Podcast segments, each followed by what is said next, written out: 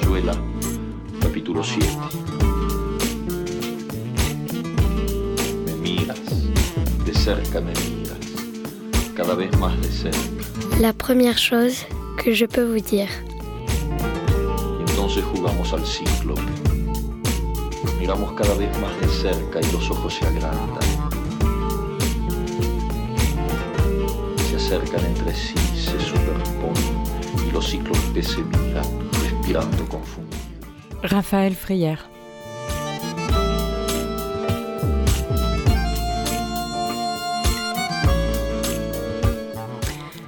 La première chose que je peux vous dire, c'est que la jeunesse, dans sa fragilité, recèle une force à elle. Cette énergie est celle que je cherche assidûment lorsque j'écris. Les textes que vous lirez dans, dans ce recueil sont emplis de ce point de rupture propre à celui qui évolue, ce déséquilibre qui oblige et permet la prise de risque. Et c'est ce qui fait leur beauté, je crois.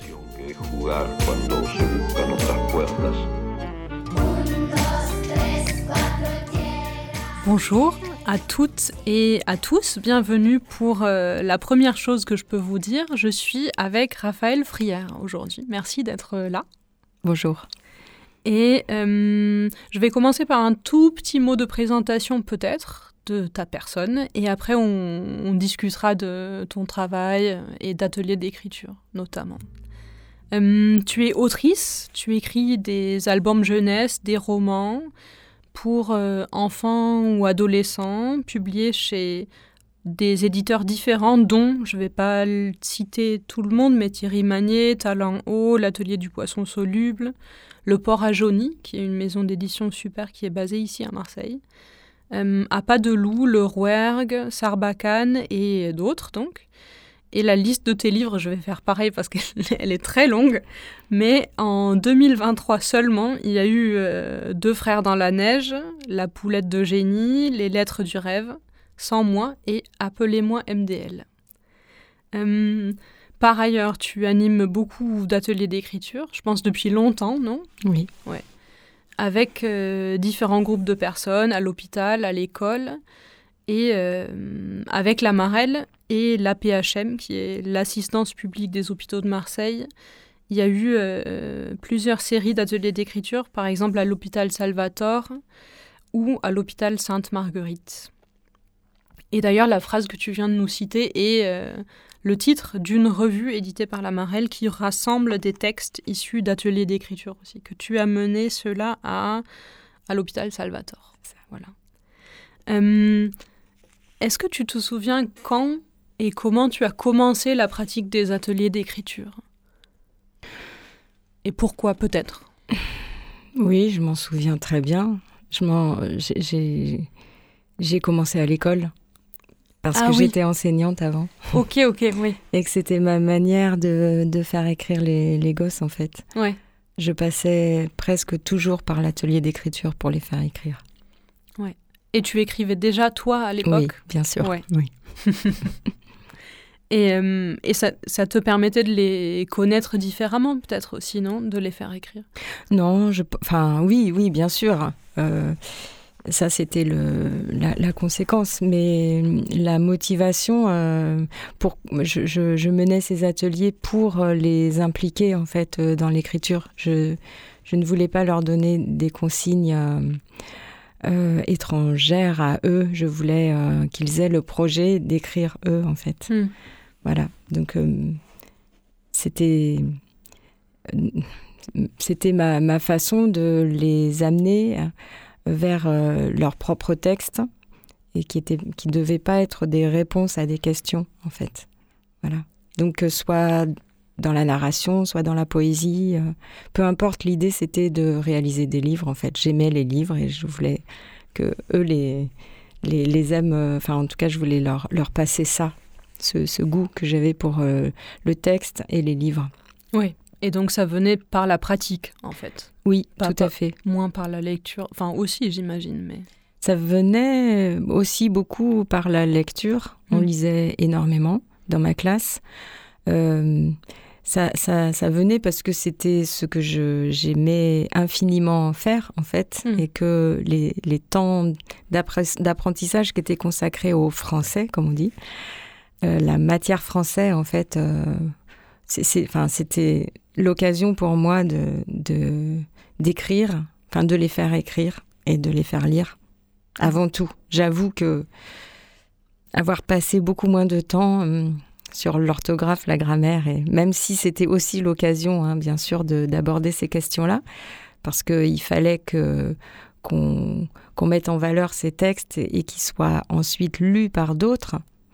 Euh, mais, mais, mais, voilà, c'est la, la, grammaire et l'orthographe euh, étaient des, des outils, euh, juste des outils. C'était voilà. Oui, oui. Il y a pas mal de personnes euh, avec qui j'ai parlé qui animent des ateliers d'écriture qui disent même, mais alors là, c'est pas des personnes qui sont elles-mêmes enseignantes, mais des, intervenants extérieurs, donc ils peuvent peut-être se permettre euh, autrement, mais qui disent la première règle, c'est que on contrôle pas l'orthographe ni la. Oui, c'était exactement ça. Je leur demandais de vraiment pas faire attention à ça pour être sûr de, de, de, leur offrir un, un espace euh, libre, en fait. Hmm. Un espace qui ne soit pas contraint parce que la contrainte, euh, enfin en tout cas, il y a des contraintes qui peuvent aider à l'écriture, mais celle de l'orthographe et, de la et de la grammaire, euh, vraiment, je pense, je pense qu'elles que, que, je pense qu'elles peuvent vraiment bloquer en fait. oui, c'est sûr. Voilà.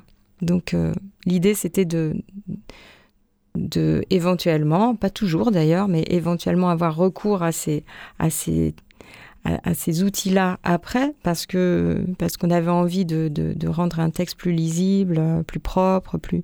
Mais euh, la, la, le procédé de création, en fait, euh, il fait, enfin, pour qu'il ait, pour qu'il y ait, euh, que les que les que les participants des ateliers se sentent vraiment libres de s'exprimer, il me semblait que qu'il fallait se s'affranchir de, de, ces règles-là au hmm. départ. Voilà. Et est-ce que tu as l'impression que soit pour toi dans ta posture ou dans ta pratique, euh, il y a une différence maintenant que tu n'es plus enseignante justement, mais que tu interviens d'ailleurs Oui. oui, oui.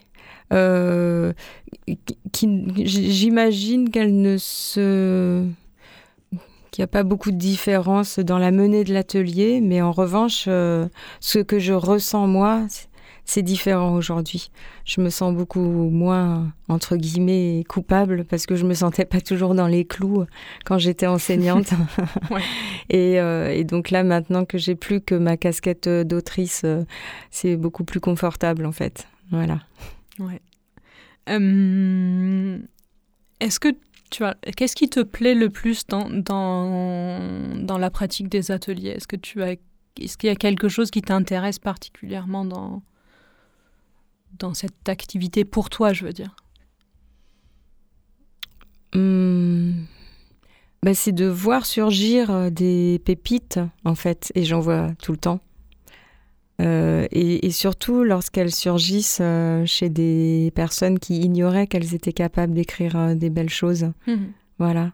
C'est de voir les étoiles dans les yeux des participants qui entendent leur texte hein, et qui n'en reviennent pas. Et, et, moi-même, je, je, suis, je, c'est très honnête quand je leur fais un retour admiratif, en fait. Mhm. Parfois, je, je lis des extraits qui, dont je pourrais être jalouse, en fait. Euh, et est-ce qu'il y a une manière, peut-être pas, hein, mais est-ce qu'il y a une manière dont ce qui se passe en atelier peut nourrir ton travail à toi d'écriture Ou peut-être pas toujours ou... Euh, non. Du tout. Je, je, je, tout peut me nourrir, donc. Euh, oui, c'est vrai. Je, mais mais, mais j'ai pas remarqué particulièrement que. Par contre, la rencontre avec les gens, oui. Un atelier d'écriture, c'est une rencontre avec des, avec des participants. Euh, donc, les, les, ados que j'ai rencontrés euh, à l'occasion des, des, ateliers d'écriture à Salvatore, euh, forcément qu'ils ont nourri des personnages de mes romans ados qui ont suivi. Et les personnes que je rencontre actuellement à l'hôpital Sainte-Marguerite, bon, eux n'écrivent pas. Donc, c'est pas finalement c'est pas des ateliers d'écriture que je fais avec eux mais c'est certain que qu'ils ils nourrissent euh, mon écriture et qu'ils vont la nourrir encore. Et est-ce que tu peux nous parler justement un peu de ce qui se passe à, Sainte Marguerite euh, en ce moment? Oui.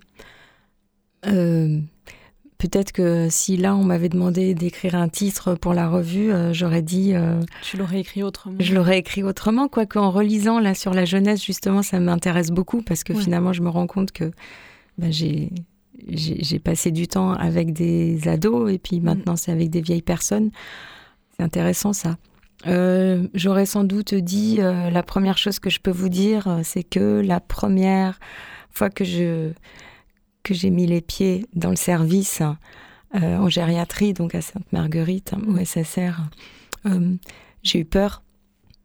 Euh, j'aurais peut-être dit aussi, la première chose que je peux vous dire, c'est que le temps passe vite, mais que pendant qu'il passe vite, il s'éternise aussi.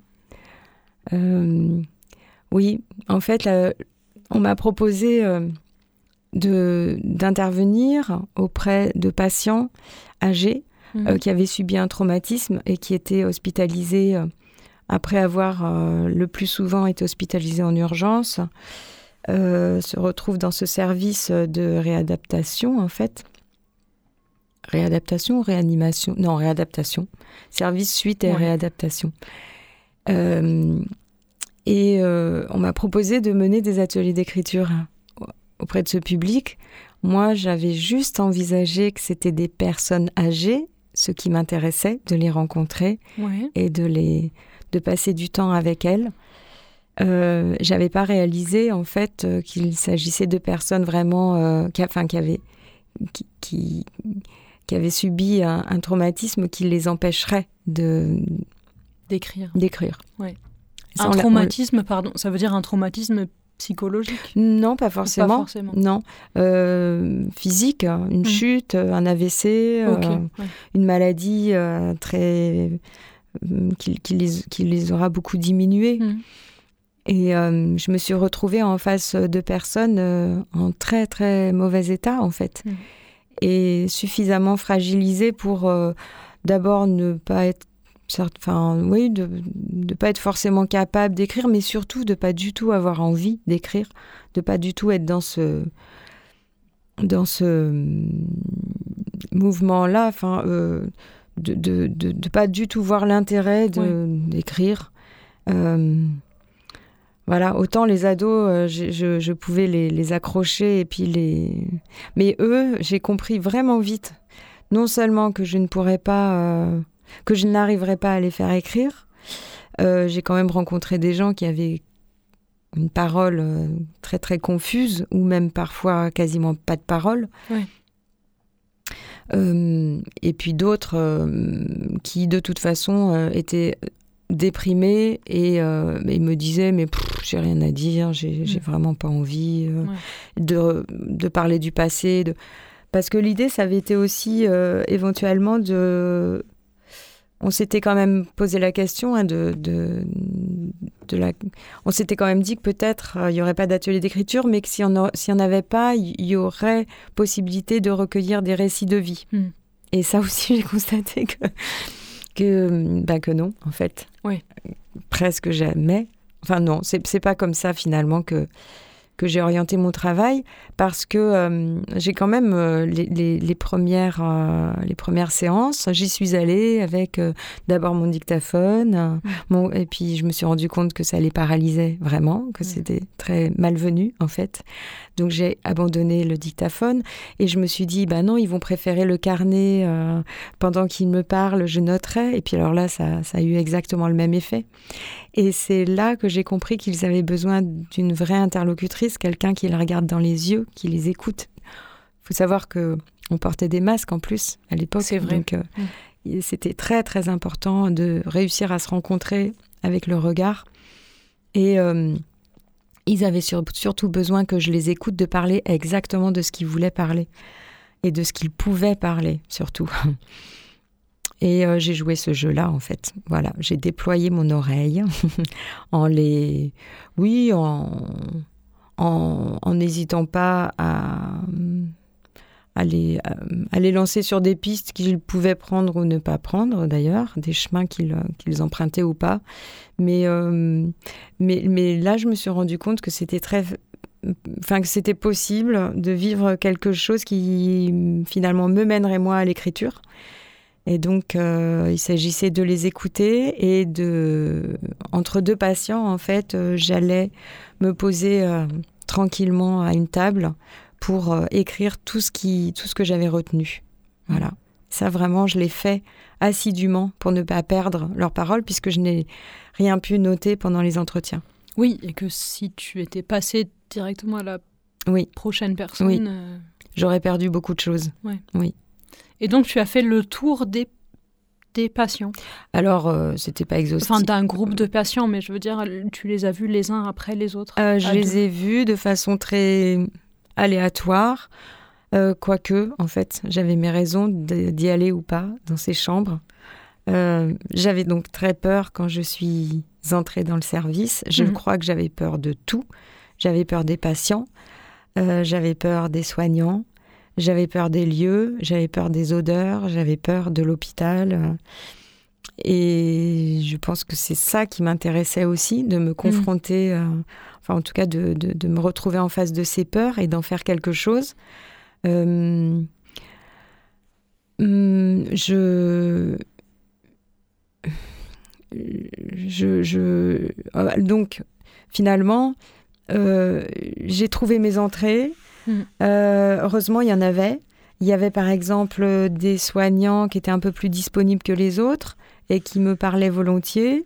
Donc euh, je me suis un peu accrochée à eux quand même. Je me suis accrochée aussi au tableau euh, punaisé, enfin non, euh, scotché sur la, dans le couloir sur lequel il y avait les noms des patients, leur pathologie, leur date d'arrivée, enfin voilà, leur date de naissance aussi. Euh, sur ce tableau étaient inscrits euh, également les, les chambres qu'il était conseillé de ne pas visiter. Souvent, c'était parce qu'il y avait un Covid. Hmm. Euh, voilà, je me suis accrochée à, raccrochée à ça. les premiers temps, j'ai eu la chance de, de euh, partager des séances avec la psychologue qui ah euh, regroupait certains patients dans une salle collective. Et donc, euh, c'était un temps très, comment dire, très chaleureux de, goûter, café, et, voilà, et de, de parlotte. Moi, ça me permettait d'être là et de rencontrer des personnes que j'avais pas osé aller déranger. Donc c'était un premier pas que je, que je faisais.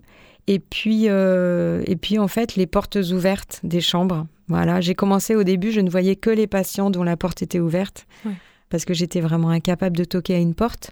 Et, et, il faut savoir qu'il y a beaucoup de patients euh, qui ont très peur de rester seuls et qui préfèrent le bruit, les, passages dans le couloir. Euh, moi, je me dis qu'a priori, si, quand je vais à l'hôpital, je suis très contente d'avoir une pièce fermée et de, pouvoir euh, vivre mon intimité, euh, de pas être dérangée. De...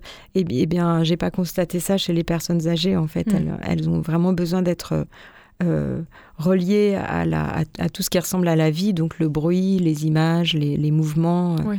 Voilà, donc euh, ces portes ouvertes-là, j'ai pu euh, vraiment, euh, elles m'ont permis de, rentrer dans les pièces.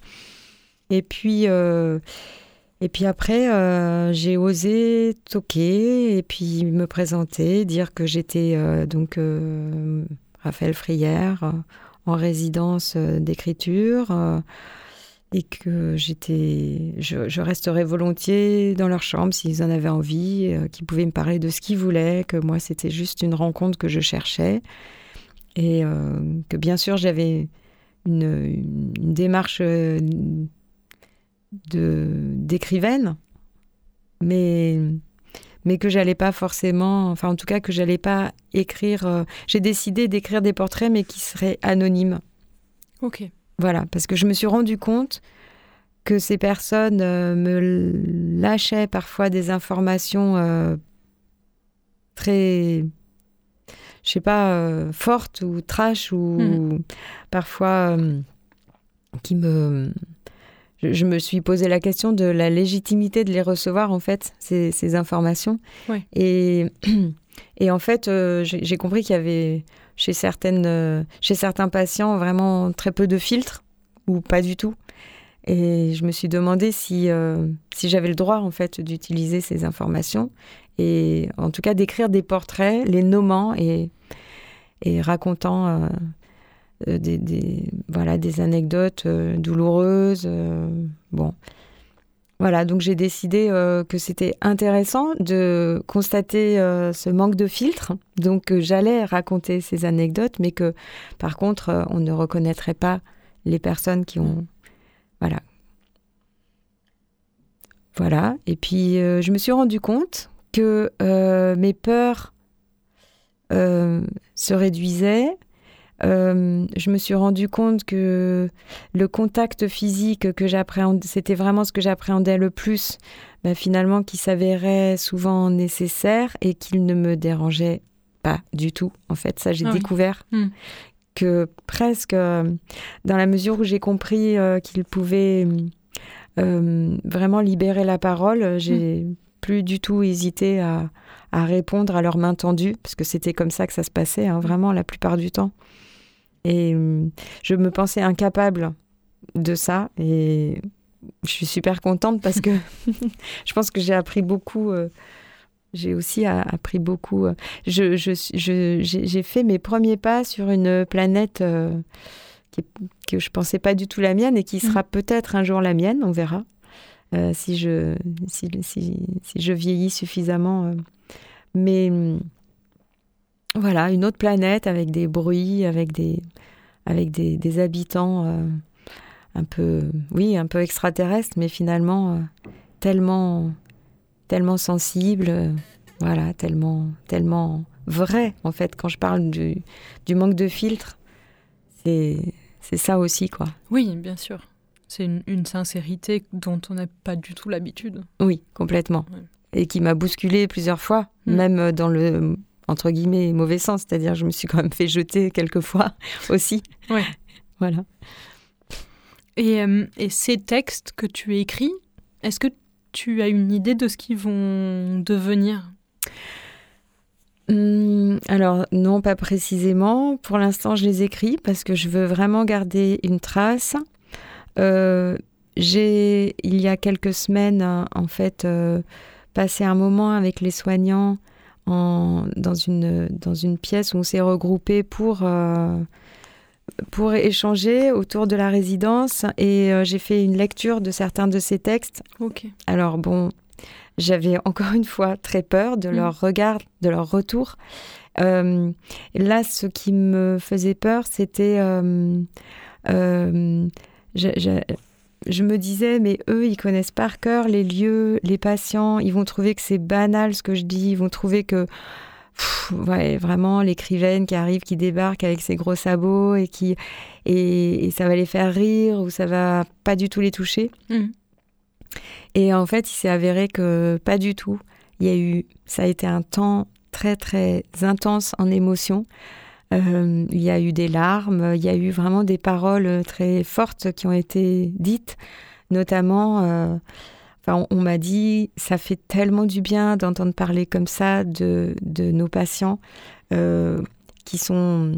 Enfin, c'est comme ça qu'on a envie d'entendre parler des patients et, et, ils m'ont remercié en fait de, de, porter ce regard et de et, et, et, et un regard qu'ils ont trouvé très juste. Donc j'étais très honorée en fait. Ils m'ont, on m'a même dit euh, que moi aussi j'étais une soignante, euh, mais que je ne soignais pas que les patients, que je soignais aussi les, les soignants. Donc euh, c'est, oui, c'est, parfait. C'est en quelque sorte. Ouais, ouais, Est-ce que je voudrais bien parler un peu de ton travail à toi? Oui. Et peut-être pour introduire ça, on va écouter quelque chose, une, une musique, et après on, tu nous parleras un peu de ce que tu fais euh, hors atelier d'écriture. D'accord.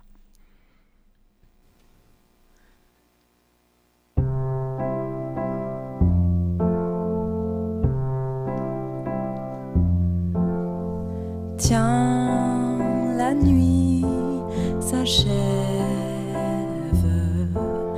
et toi.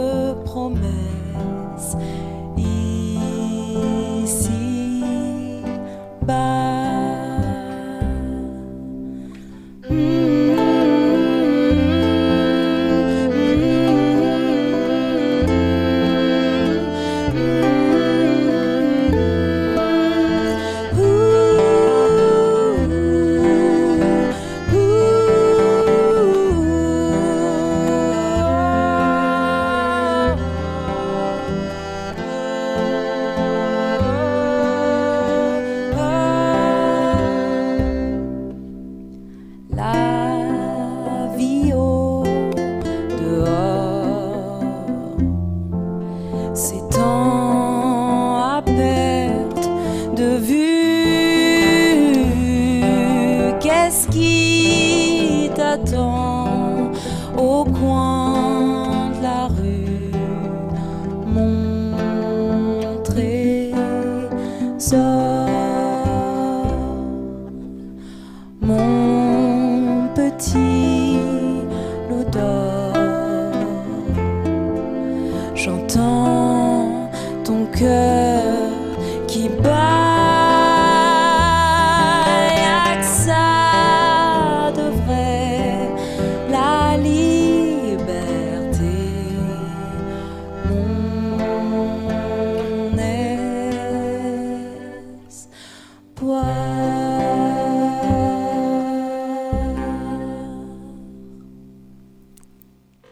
c'était un, extrait d'un spectacle que tu as monté avec euh, euh, le groupe Aimé Les Pierres et Elisa Gérard, c'est ça? Pour le festival de la fête du livre de Bron? Oui, en 2020, en plein Covid.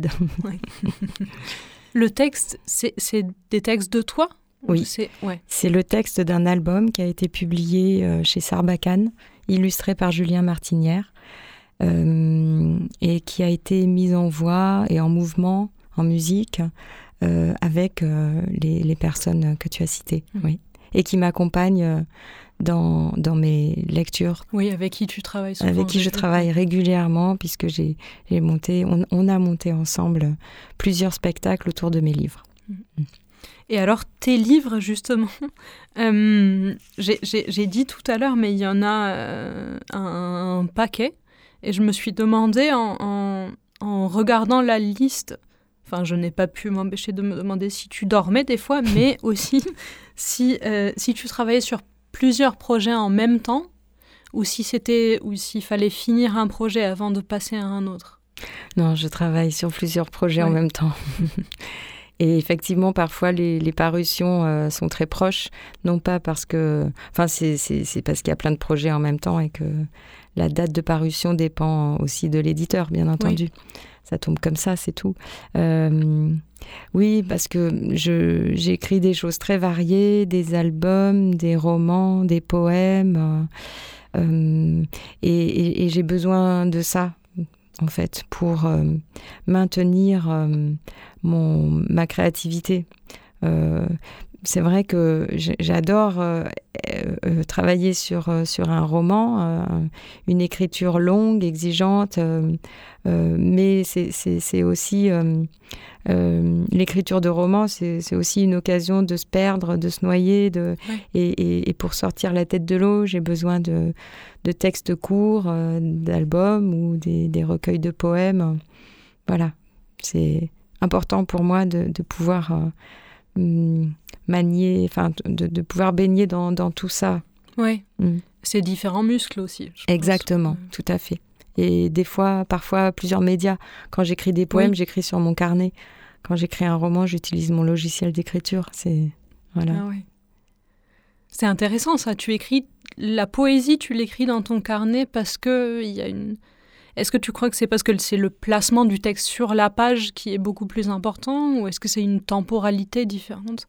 C'est une temporalité différente. Et puis c'est bah, les deux, les deux. Mm. En fait, euh, c'est possible aussi d'écrire euh, un texte très court sur papier. Pour moi, c'est possible Euh, parce que je vois tout en fait. Ah oui. Tu vois. Je- je Alors que, le roman, euh, sur, sur une page, euh, je ne vois rien, quoi. Oui. Je ne vois qu'un court extrait qui me. Oui. Donc je ne sais plus faire ça, en fait. Maintenant que je me suis habituée euh, Mm. au, au, au cl- au clavier et à l'écran et, et- et à la navigation, enfin, tu vois, je peux passer d'un chapitre à l'autre en un clic. J'en ai vraiment besoin aujourd'hui. Je ne sais plus faire le- le- l'écriture, comment dire, euh, euh, au kilomètre, comme ça, je j'y arrive plus. C'est un peu devenu comme ton Google Maps, ce que est devenu Google Maps pour notre génération. On n'arrive plus à se repérer sans euh, Exactement. aide D'accord. Et ça, et ça marche aussi pour. euh, pour le roman. Oui. J'imagine, oui. Euh, Est-ce que tu... J'ai l'impression, mais alors tu me diras si c'est vrai ou non, mais que dans la littérature jeunesse, il y a- le public est comme euh, classifié par tranche beaucoup plus précisément que dans la littérature qu'on appelle, enfin littérature pour adultes, où euh, tu écris pas pour des adultes entre 50 et 55 ans, tu vois. Mais j'ai l'impression qu'en jeunesse, s'il y a des tranches d'âge beaucoup plus spécifiques, est-ce que ça change quelque chose dans ton... Est-ce que c'est une, une classification qui vient après, c'est-à-dire il y a un livre qui existe et c'est l'éditeur ou le marché qui va te, te dire, ou est-ce que c'est quelque chose que tu as en tête quand tu écris? Hum, Moi, j'écris ce qui vient. Donc, euh, Ouais. je me rends compte pendant que j'écris que je suis en train d'écrire à, à un public Mm. adolescent, par exemple. Ou, euh, mais euh, je, je ne me dis pas, tiens, qu'est-ce que je pourrais écrire pour des ados de 16 ans Mm. Voilà, une fois que j'ai, pendant que j'écris, je réalise que je suis en train de m'adresser à un public Ouais. en particulier ou pas, parce que il y a quand même pas mal de mes livres qui, effectivement, vont être euh, euh, classés par les éditeurs dans une tranche d'âge, mais on a très envie de sortir des cases. Enfin, Oui. elles sont pas tout le temps, euh, comment dire, euh, euh, c'est- elles sont pas tout le temps, oh, voilà, euh, nécessaires. Ouais. C'est- pas le mot, hein, mais bon. Euh, en tout cas, il y, a- il y a quand même pas mal de mes bouquins qui, qui sont lus par des enfants, mais aussi par des adultes, euh, Oui. qui sont offerts par des adultes pour des adultes. Je pense notamment au Tracas de Blaise, qui, Hmm. qui peut être, enfin, il y a plusieurs niveaux de lecture dans, Ouais. dans ce- ce- cet album. Euh, mais, euh, mais même, il y a des romans que j'ai publiés en ado euh, que j'aurais pu, à mon avis, publier en adulte. Ah Il se trouve et- que mes éditeurs sont des éditeurs jeunesse maintenant, Oui. et donc je n'envoie mon travail qu'aux éditeurs jeunesse. Mais Bah oui, et il y a plein d'adultes qui lisent avec grand plaisir des livres Aussi. euh, jeunesse. tout à Par fait. exemple, moi, je lis toujours Astrid Lindgren avec un, un grand plaisir. Voilà. J'adore. Mais on va... Cette émission, c'est toujours un peu pareil. On n'a jamais assez de, de temps. Déjà tout, ouais. Ouais. Et C'est vrai que c'est on passé vite. Oui, ça m'avait prévenu. super vite. Euh, mais donc, il me reste plus qu'à te dire merci beaucoup C'est moi, été euh, Roxana, merci beaucoup. avec moi. Et merci à Merci, tous oui. ceux et celles qui nous ont écoutés. Et merci à Jill à la technique. Voilà, merci la technique, merci, Merci, à Gilles. tous. et on se retrouve euh, bientôt. La première chose que je peux vous dire passe sur Radio Grenouille tous les premiers et troisièmes dimanches du mois à 10h. À bientôt. Enfin. Exactamente con tu boca que sonríe por debajo de la que mi mano te dibuja.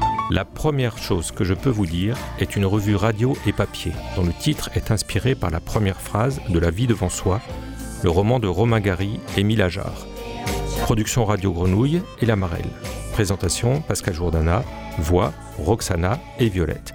Suivi de production Fanny Pomared à La Marelle et à la technique Alex Papi Simonini.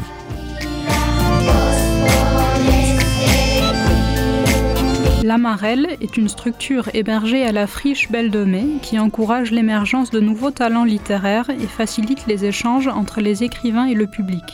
C'est à la fois un lieu de création, d'accompagnement à la production et de diffusion.